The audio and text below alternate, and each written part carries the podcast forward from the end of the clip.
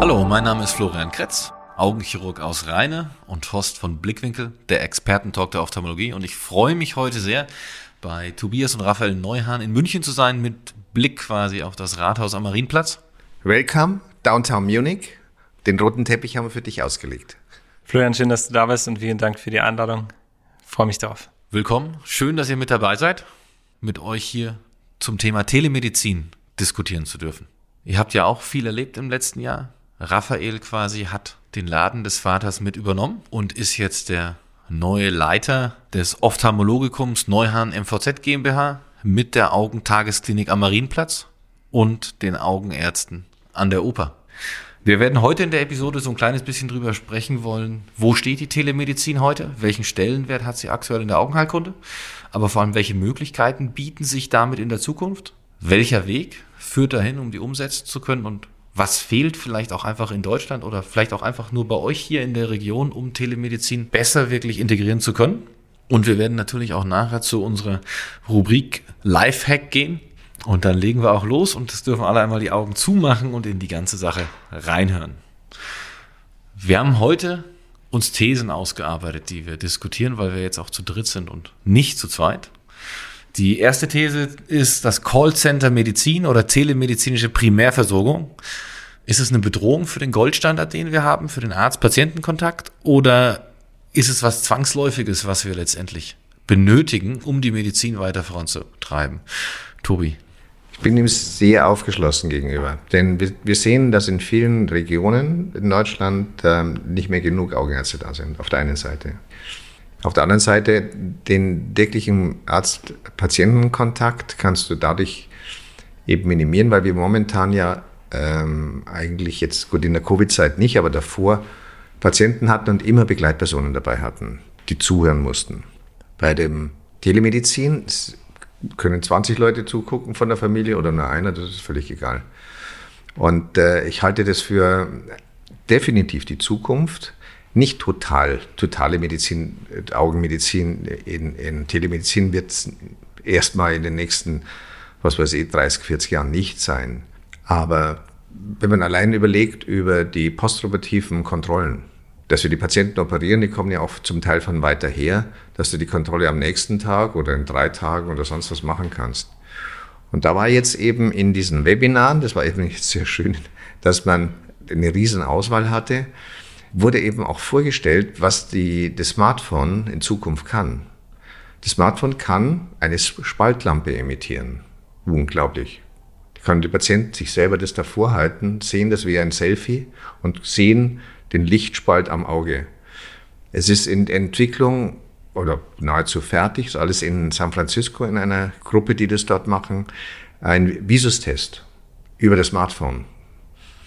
Finde ich fantastisch, weil das ist ja das Grundprinzip. Du willst wissen, was kann er sehen? Und mit der Spaltlampe kannst du halt so ein bisschen sehen, ähm, wie das Auge äußerlich und vielleicht auch in der Vorderkammer ausschaut. Und dann gibt's die Selbsttonometer, so dass man das hat.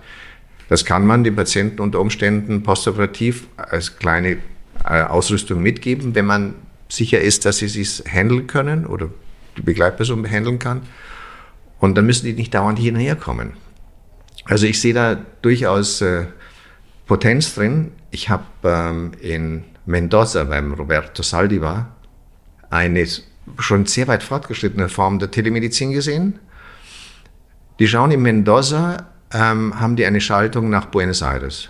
Und dort in deiner Praxis tun nur medizinische Fachkräfte, die Patienten untersuchen, die, die kommen da rein, machen den Visus, machen OCT, machen die Untersuchungen, die kriegen die alle online in Mendoza, aber perfekt in einem riesen Screen vorgespielt. Und dann sitzt der Patient und der Sohn vom äh, Saldivar davor und die quatschen miteinander. Und dann wird der OP-Termin ausgemacht. Der kommt dann 14 Tage später nach Buenos Aires und operiert. Und das sind 20 Leute. Also ich, ich kenne das System ganz gut von dem Roger und habe mir das selber auch mal angeguckt und Wir versuchen auch das schon seit längerem bei uns zu implementieren, weil es ist einfach eine, da gibt's ja sogar einen richtigen Arzt-Patienten-Kontakt. Aber es ist halt viel Schulung mit dahinter. Äh, Raphael, wie siehst du das mit dem Arzt-Patienten-Kontakt? Ähm, ist es was, was wir eben durchaus in der Zukunft reduzieren können, dass wir den gar nicht mehr so direkt brauchen und digitalisieren ihn? Oder ähm, ist es was, was man trotzdem immer braucht, dass der Patient vor der OP vom Operateur nochmal gesehen wird, mit ihm nochmal kurz gesprochen wird? Wie ist da deine Einschätzung dazu? Also ich bin eigentlich der festen Überzeugung, dass der Arzt-Patienten-Kontakt schon Kernrolle ist. Ja, gerade wenn man ja sowas wie von uns äh, ein familiengeführtes Unternehmen weiterführt. Ja, dann ist das schon ein Kernelement, dass die Leute natürlich auch in irgendeiner Form, wenn sie sich zum Beispiel operativ versorgen lassen, zumindest ähm, Zugriff auf den Operateur haben können. Ich sehe in der Telemedizin vielmehr eigentlich ja so eine Art ähm, Helfer, äh, um, um die Workload sozusagen zu reduzieren und auch ja das Ganze für den Patienten ähm, im alltäglichen Leben praktischer zu gestalten. Ich, ich sehe es zum Beispiel an meiner Frau. Es, in Deutschland hängt ja vieles auch so ein bisschen am Versicherungsstatus. Ja gesetzlich versichert, will einen Dermatologentermin und es ist momentan, also jetzt nach Covid, wahnsinnig schwierig gewesen überhaupt. Da nehmen keine neuen Patienten auf oder wir nehmen nur privat oder wir, wir nehmen auch keine privat mehr. Also das ist einfach ein Riesenthema und wenn es manchmal nur um kleine Banalitäten geht, Beispiel Gerstenkorn oder so, ja, wir müssen ja nicht gleich beim, beim Operativen einsteigen, was glaube ich am schwierigsten und komplexesten vielleicht von Anfang bis Ende ist, sondern ähm, jeder Augenarzt kennt es über WhatsApp oder sonst von Bekannten, kriegt er, ich weiß nicht, wie oft die Woche ein, ein, ein Gerstenkorn oder was ist das? Und dann schreibt man, naja, das ist das und das, das ist nicht so schlimm, ähm, nimm die und die Salbe äh, und komm, wenn es besser ist. Und Irgendwann sitzen sie aber doch bei dir äh, in der Sprechstunde. Die Frage ist, ist es nötig? Ja, wenn du über vernünftige Apps oder eine, eine Patientenmanagement-Software im Endeffekt den Patienten einerseits einen direkten Kontakt ermöglicht, das geht ja auch an nichtärztliche Mitarbeiter, im Endeffekt, die können ein Foto machen, allein Beispiel Gerstenkorn jetzt schicken das, die ähm, MFA screent das, sagt, okay, ich lasse einen Arzt drüber schauen und der gibt seine Beurteilung per Textmessage an Patienten weiter. Das ist kein Kontakt in der Praxis eigentlich nötig. Es ist wahnsinnig praktisch für den Patienten, weil er eine Lösung hat und du kannst ihn ja trotzdem auch über diese Tools ein Follow-up geben. Da sehe ich schon, schon einen Gewinn, vor allem auch um diese ganzen Telefone zu entlasten. Der Klassiker ist ja, du rufst bei einer Arztpraxis an und kommst nicht durch. Und wir haben so viele Kanäle, worüber das geht, worüber wir eigentlich, wir haben die Technologie, das, wo wir das anbieten können. Die Frage ist nur, wie bieten wir den Patienten das an oder wie, wie wird das genutzt, wie setzen wir es um? Weil du brauchst natürlich jemanden, der das Ganze dann an den anderen Kanälen filtert und kanalisiert. Werbung. Sie denken, IOL-Explantation geht nur kompliziert? Wir überzeugen Sie gerne vom Gegenteil.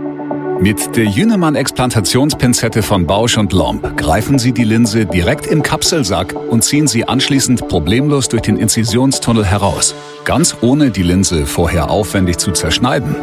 Mit dem Aktionscode Blickwinkel20 erhalten Sie das Produkt mit einem Preisnachlass von 20% auf den Listenpreis. Alle weiteren Informationen zur Aktion finden Sie in der Folgenbeschreibung. Werbung Ende. Ja, also man merkt ja schon, dass Telemedizin ist ja nicht einfach nur den Telefonhörer hochzuheben und mit dem Patienten zu telefonieren, sondern es hängt ja deutlich mehr dran. Was glaubt ihr denn, muss technisch einfach noch dafür umgesetzt werden, dass wir diese Telemedizin wirklich effektiv nutzen können? Es gab ja jetzt gerade durch die Covid-Zeit auch ganz viel die Möglichkeiten, Videosprechstunden zu machen. Wir können sie auf einmal sogar abrechnen und kriegen 2,50 Euro oder so. Aber die ganz große Frage ist, wie effektiv war das denn, wenn es kein Gerstenkorn ist, den Patienten da auf der Webcam zu sehen? Und was fehlt uns eigentlich noch, um wirklich damit effektiv, so wie in Buenos Aires und Mendoza äh, auch damit arbeiten zu können und wirklich auch was machen zu können. Also das ist, glaube ich, noch ein weiter Weg bei uns. Wir haben in der Software, die wir jetzt als Praxissoftware haben, eine Videosprechstunde eingeführt. Die habe ich dann gemacht. Der Patient kriegt eine kurze Anleitung, wie es geht. Ich kriege eine Anleitung. Und es war eine totale Bauchlandung. Es hat null funktioniert. Warum? Weil die technische Ausstattung ähm, auf beiden Seiten, Patient wie Doktor, nicht richtig funktioniert, ähm, beziehungsweise wir auch zu ungeübt waren. Von der Videosprechstunde hat es nicht geklappt, ne, aber dann habe ich halt die Patienten angerufen. Und was waren es alles für Patienten? Alles Glaukom-Patienten. Und was war es? Psychotherapie. Gut, das ist beim Glaukom wahnsinnig wichtig. Die haben alle Schiss, gerade die jetzt in der Covid-Zeit, die konnten nicht kommen, die sonst immer genau gekommen sind. Und mit denen kannst du dann sprechen und wenn sie dich hören und dann wissen schon, das ist der Doktor und er kennt meins, dann ist das Vertrauen da, dann geht das. Also hat es unheimlich viel gebracht. Es hat für die Patienten sehr viel gebracht, dass ich sagen konnte, okay, brauchen keine Sorge haben, wir haben die Kurve von ihnen und sonst was. Also Glaukompatienten, glaube ich, das ist ein, ein, eigenes Kapitel. Die brauchen Betreuung, Beruhigung, Streicheleinheiten. Aber bis wir so weit sind, wie äh, der Saldi war, das denke ich, wird schon noch ein bisschen brauchen, weil einfach die Ausrüstung, die du brauchst und die Leitungen, die du brauchst, die schnell sind und wirklich stehen müssen, das machen, macht technisch machbar. Siehst du ja, dass es geht. Ja? Der hat uns ja auch gesagt, die und die Spaltlampe geht. Mit die preiswerteste aus China. Hm. Ja? Funktioniert am besten. also wir können von ihm lernen, aber ist es auch bei Ihnen so, dass immer wieder das mal zusammenbricht und gar nicht geht. Dann geht es erst am nächsten Tag wieder. Vielleicht müssen wir da doch trotzdem diesen Schwenker noch ein bisschen größer machen, weil vielleicht ist einfach das, was uns eigentlich fehlt, die flächendeckenden Diagnostikzentren, die zum Beispiel im Supermarkt sind, wo der Patient sich ausmessen lässt und dann eben anhand dieser Daten, weil wir machen ja hauptsächlich eine Blickdiagnostik, äh, dann auch wirklich der Arzt eben auch was mit äh, anfangen kann. Raphael, wie siehst du diese Kombination, dass uns die Telemedizin ist zwar gut, aber es fehlt halt noch wirklich was, um es effektiv machen zu können. Ja, und vor allem auch die Frage in Echtzeit, ja, wie du eben sagst. Ja, das ist ja immer das Thema. Mache ich das in Echtzeit, so ein Diagnostikzentrum, wie du ansprichst, äh, wo sich jemand im, im Supermarkt testet, der kriegt ein Result und die Maschine schickt es am besten, äh, wenn es auffällig ist, nach einem gewissen Algorithmus, zum Beispiel an Arzt weiter. Oder der Patient gibt seinen Arzt dort an und wenn der Visus nicht gut genug ist oder wie auch immer, kriegt der Arzt Bescheid und der Patient weiß, okay, ich sollte doch vielleicht jetzt den Weg auf mich nehmen zur nächsten größeren Stadt, wenn ich jetzt am Land bin und mich äh, untersuchen lassen, was ja auch schon mal wertvoll ist. Aber wirklich so das Supermarkt-Screening für die Augenheilkunde, ich weiß es nicht, ob das wirklich äh, realistisch derzeit ist.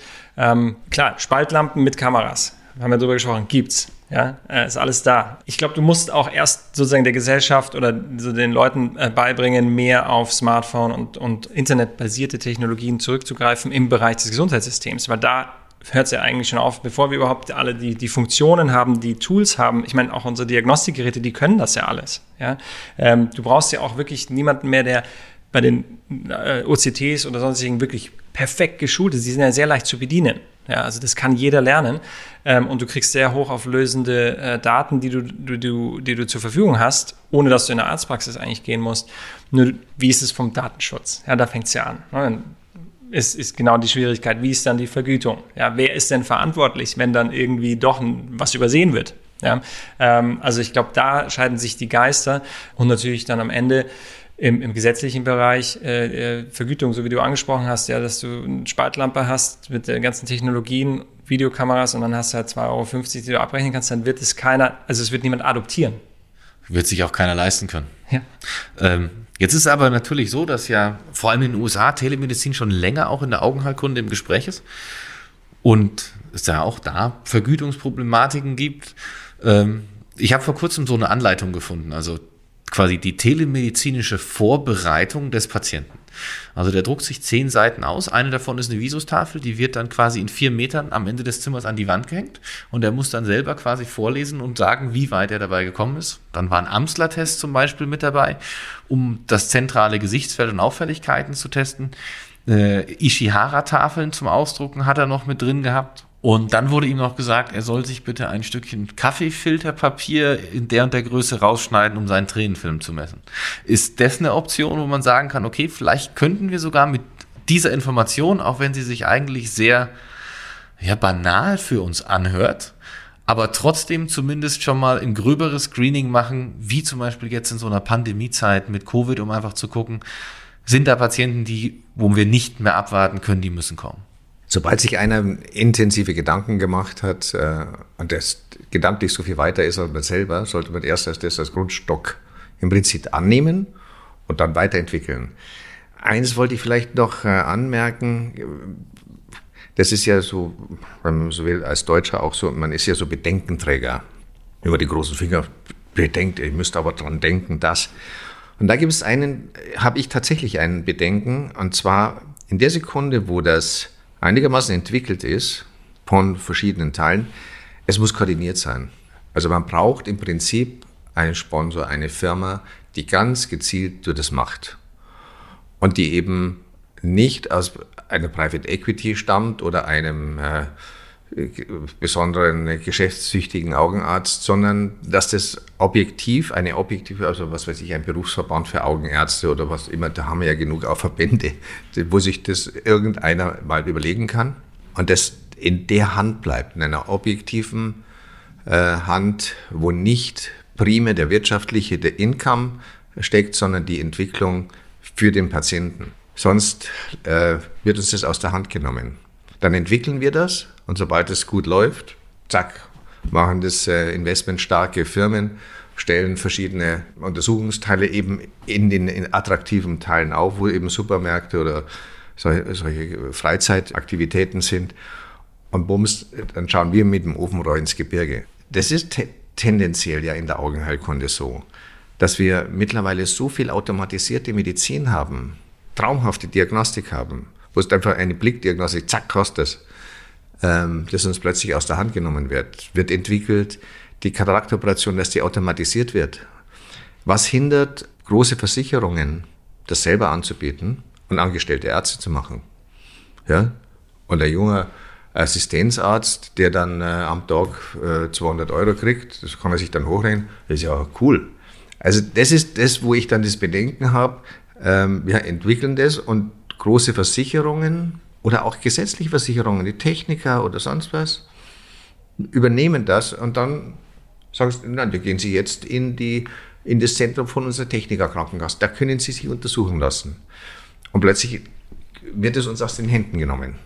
Und das ist, auch, ich, glaube ich, etwas, was wir relativ frühzeitig äh, überlegen müssen, wie können wir das organisieren, dass es dann in einem objektiv freien Raum oder einer eine, ähm, ja nicht kommerziell gesteuerten Organisation ist, wo eben dann unter Umständen auch ähm, von der ähm, ophthalmischen Industrie Sponsoren drin sind, die, die, die eine geben, die Kameras entwickeln, die Kameras und sonst was, dass man das nimmt. Aber nicht eben von den großen Versicherungsgesellschaften. Weil da habe ich wirklich Bedenken, dass die dann genau diese Zentren haben. Das haben wir ja alles schon gehabt. Ja, die Tendenz bei den Versicherungen ist da. Also wir haben ja jetzt gezielt heute dieses Thema eben Telemedizin, das ja auch eigentlich mit darauf baut, dass der Arzt immer noch der ist, der die ganze Diagnostik macht. Wir werden in einer der weiteren Folgen eben auch ein bisschen tiefer in das Thema Artificial Intelligence eingehen, was letztendlich eben so dieses, dieser eventuell weitere Schritt dahinter ist.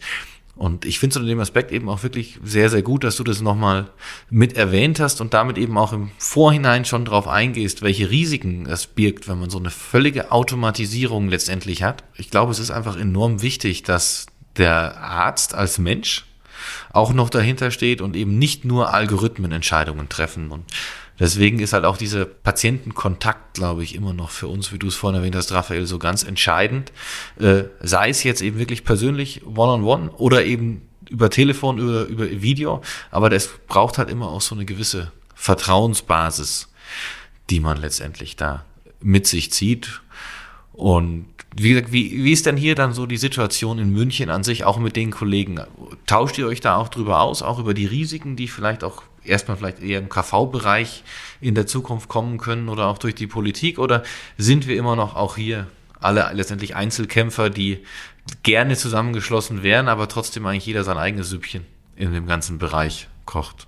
Ja, also ich, ich kann es nur aus meiner, sagen wir mal, im Generationenkreis vielleicht beschreiben. Ich habe jetzt einige Kollegen, die mit mir die Assistenzarztzeit im Facharzt gemacht haben und ähnlich weit sind. Äh, zwei von den Assistenten, mit denen ich zusammengearbeitet und auch gut befreundet bin, haben im Münchner äh, Großraum München sich niedergelassen, äh, selbstständig gemacht und auch beide sind beide operativ tätig und haben dadurch eigentlich ja, oder haben sozusagen dadurch für mich so ein, so ein Netz der neuen Generation geschaffen. Also das sind so die Kollegen, mit denen ich mich direkt austausche. Ja, wir nehmen uns beide nichts, also oder, zu dritt nichts weg, wenn man so will. Es gibt genug Menschen, aber ich habe natürlich zu den, der Generation meines Vaters oder zu den Kollegen ähm, vereinzelt Kontakt. Nicht alle kenne ich. Ja, mein Vater hat natürlich ein viel größeres Netzwerk, mit dem er sich schon austauscht.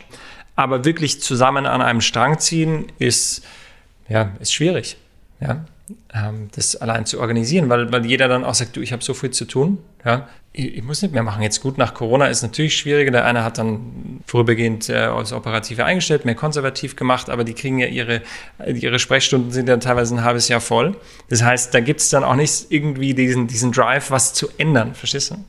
Also das ist immer mein, mein Eindruck. Ja, vielleicht sind diese ganzen neuen Schritte und diese ganzen Webinar-Lösungen auch so ein Anreiz dahin, dass man sich vielleicht auch doch einfach mal persönlich zusammenraufen sollte, als sich 25 Mal die gleichen Themen zu erzählen. Und vielleicht auch wirklich mal auf die Sachen gucken, die in den nächsten fünf bis zehn Jahren für alle von uns existenziell werden können, um sich das wirklich mal so ein bisschen bewusst zu machen. Und wir haben ja noch den Lifehack, von dem ich euch vorhin erzählt habe. Also dieser Lifehack hat so ein bisschen die Besonderheit, es geht darin eigentlich wirklich darum zu gucken, was sind die Sachen, die euch ganz arg am Herzen liegen und die ihr, ihr anderen Kollegen eben auch mitgeben möchtet, was sie machen sollten. Ähm, was ihr glaubt, was quasi in diesem ganzen Bereich Telemedizin auch und auch unseren Ausschweifungen, kollegiales Zusammenarbeiten wichtig sein kann für die Zukunft der Augenheilkunde.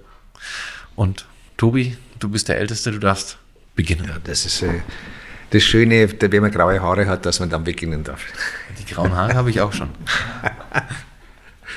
ähm, ich denke, die Dosis, die Dosis macht's.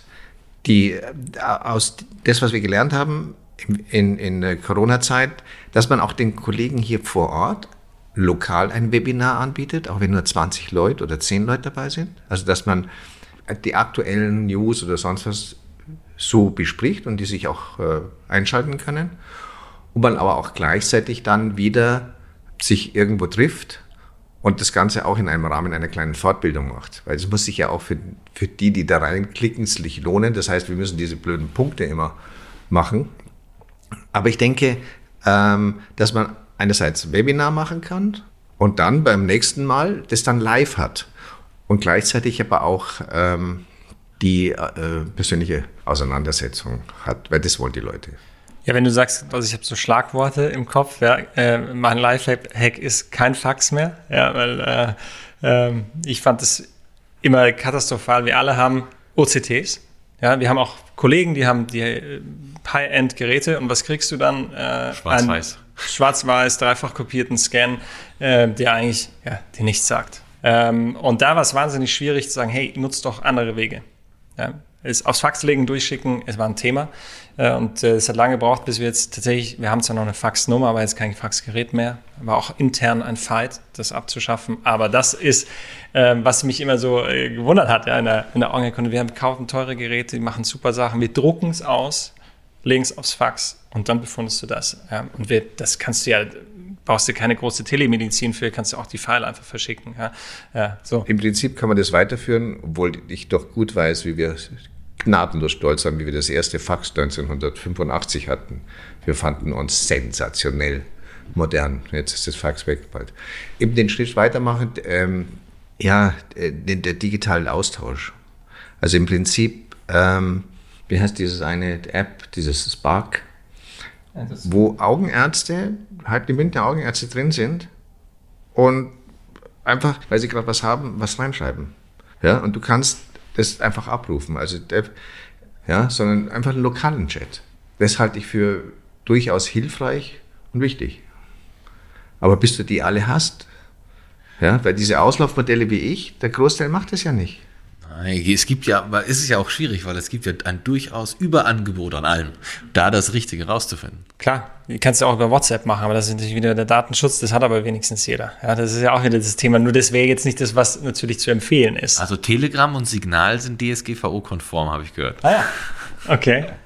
Das wusste ich noch nicht, aber gut. Ähm, bringen, die alle, bringen die alle mal auf, die jetzt WhatsApp haben, auf Telegram. Ist schwierig. Ja, genau. Ist schwierig. Nein, aber sowas muss natürlich von der zentralen Stelle kommen. Ja, ich glaube, die KV macht das ja aktuell mit den E-Arztbriefen, mit diesem Thema Telemedizin. Da kannst du dich anmelden und du siehst zumindest über das Karteikartensystem, welcher von deinen Kollegen ist dort gelistet, was ja schon mal smart ist und du kannst einen Arztbrief oder Daten einfach direkt rüberschicken.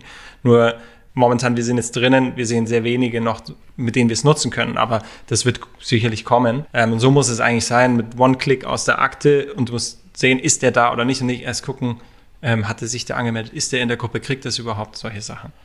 Was hat man? Online-Termine.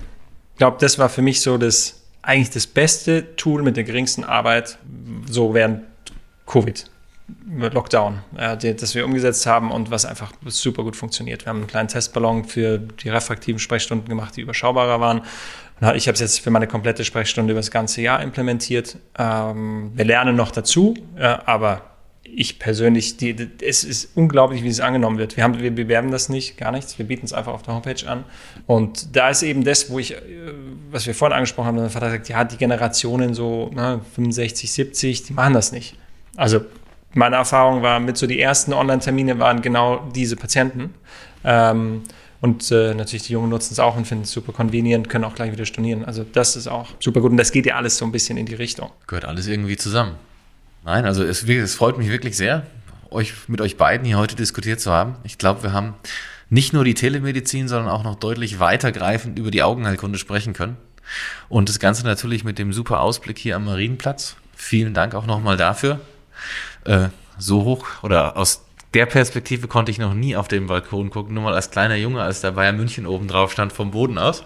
Und ja, vielen, vielen Dank. Ich hoffe, es hat euch beiden auch Spaß gemacht. Vielen Dank. Ja, für mich auch. Äh, war mein erster Podcast. Also ich bin jetzt Podcast in Jungfurt. Man darf ja auch nichts auslassen und gerade die Podcasts sind natürlich auch Sachen, die im Kommen sind. Wie gesagt, wir haben ja auch die Diagnostikzentren mit angeschnitten. Äh, das wird sicher nochmal das Thema sein unserer nächsten Folge bei Blickwinkel mit Frau Dr. Anna Sasse. Und also, wie gesagt, ich glaube, es ist für, jeden was Interessantes dabei und man kann sich eben auch wirklich einfach mal bei der Autofahrt bei irgendwas mit anhören, äh, dass es sich lohnt. Und auch für unsere Zuhörer, wie gesagt, ihr könnt euch gerne direkt auch per E-Mail an uns wenden, blickwinkel.bausch.com und bis zum nächsten Mal bei Blickwinkel, der Expertentalk der Ophthalmologie.